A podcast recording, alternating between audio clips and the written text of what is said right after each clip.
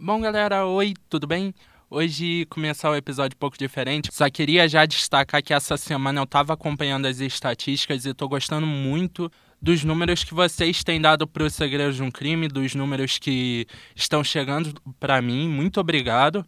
A gente está pegando um número de views maior do que eu esperava, né? Um número de plays maior do que eu esperava.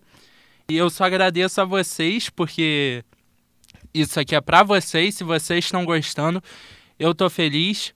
E bom, hoje a gente vai trazer uma história tanto quanto misteriosa, um negócio bem interessante. E é um assunto que é recorrente quando se trata de crimes não solucionados, que é o desaparecimento de crianças. Então hoje eu vou contar uma história para vocês que acontece lá nos Estados Unidos, há pouco tempo, há 10 anos. Meu nome é Guilherme Matos e esse é o Segredo de um Crime.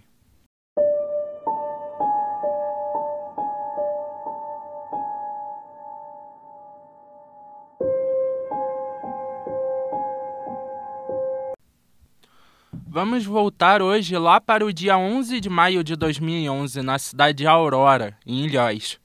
James Pizza, naquela manhã, ele leva o filho dele para a escola, o Timothy Pizza, e vai para o trabalho.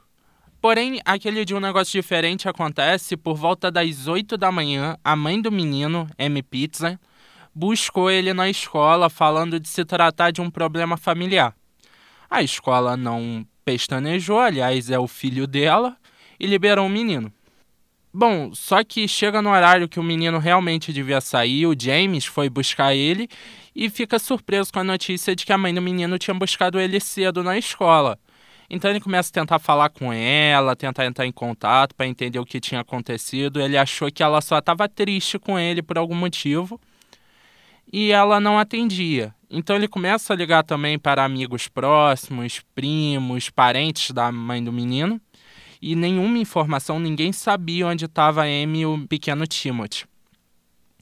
Bom, então a partir de certo momento isso acaba se tornando uma investigação policial. Dali para frente, Amy e o pequeno time visitam zoológicos e parques aquáticos por todo o meio oeste dos Estados Unidos e passam a primeira noite daquele dia que ele desapareceu no resort Key Lime Coves. Já na manhã seguinte, foram para outro parque em Wisconsin, onde foram vistos em uma câmera, e essa foi a última vez que o time foi visto. Alguns dias depois, Amy acaba sendo encontrada morta em um motel na cidade de Rockford, em Illinois. Ela foi achada por uma funcionária do local depois possivelmente ter cometido suicídio. Junto ao corpo estava um bilhete pedindo desculpa por toda a confusão que ela causou e também estava lá escrito que o pequeno time estava bem, mas que ele nunca mais ia ser encontrado.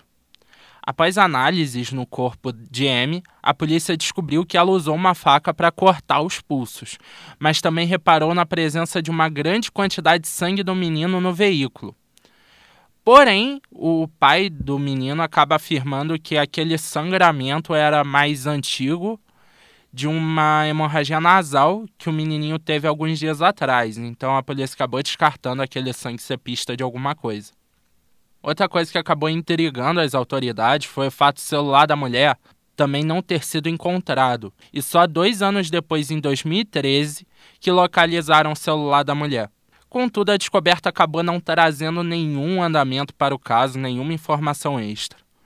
Desde o desaparecimento, as buscas por time são intensas e o pai do menino disse ao FBI que acredita ainda que seu filho está vivo. Ele diz não entender por que, que a Amy fez o que fez naquele dia, porque o que tudo aquilo que aconteceu, segundo ele, foi uma surpresa, foi um negócio assustador. E bom, acaba que passam anos e anos e chega em abril de 2019, o caso acaba retornando à mídia quando um adolescente encontrado em Kentucky afirmou ser Timothy Pizza. Foi isso que o rapaz disse às autoridades locais que ficaram chocadas com a afirmação. Porém, com testes de DNA realizados, o próprio FBI anunciou que o jovem não era Pizza. Aspas. Para ser claro, a polícia não esqueceu e não esquecerá Timothy e esperamos um dia reuni-lo com a família. Infelizmente, esse dia não será hoje. Fecha aspas. Foi o que um dos agentes especiais supervisor do FBI em Louisville, Timothy Bean, ele disse na época sobre o suposto reaparecimento do menino. De acordo com uma reportagem publicada em 5 de abril de 2019, o homem era, na verdade, Brian Michel Heaney, de 23 anos. Mais informações sobre ele não foram divulgadas pela polícia.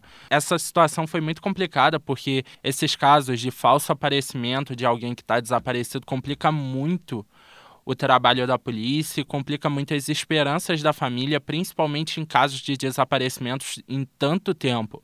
Caso que a gente viu muito isso no desaparecimento da Madeleine McCann surgiu o relato dela até saindo do bueiro, era uma coisa de louco e não tem como a polícia registrar e analisar todas as ocorrências, todas as aparições. Dificulta muito o trabalho da investigação policial. Cada falso relato destrói mais a família que amava a criança, que amava o menino.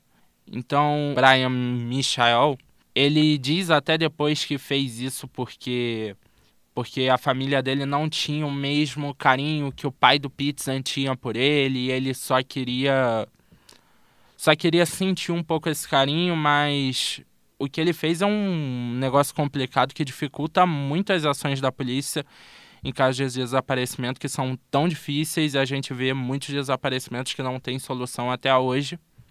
E para a família, essa expectativa falsa foi considerada desesperadora.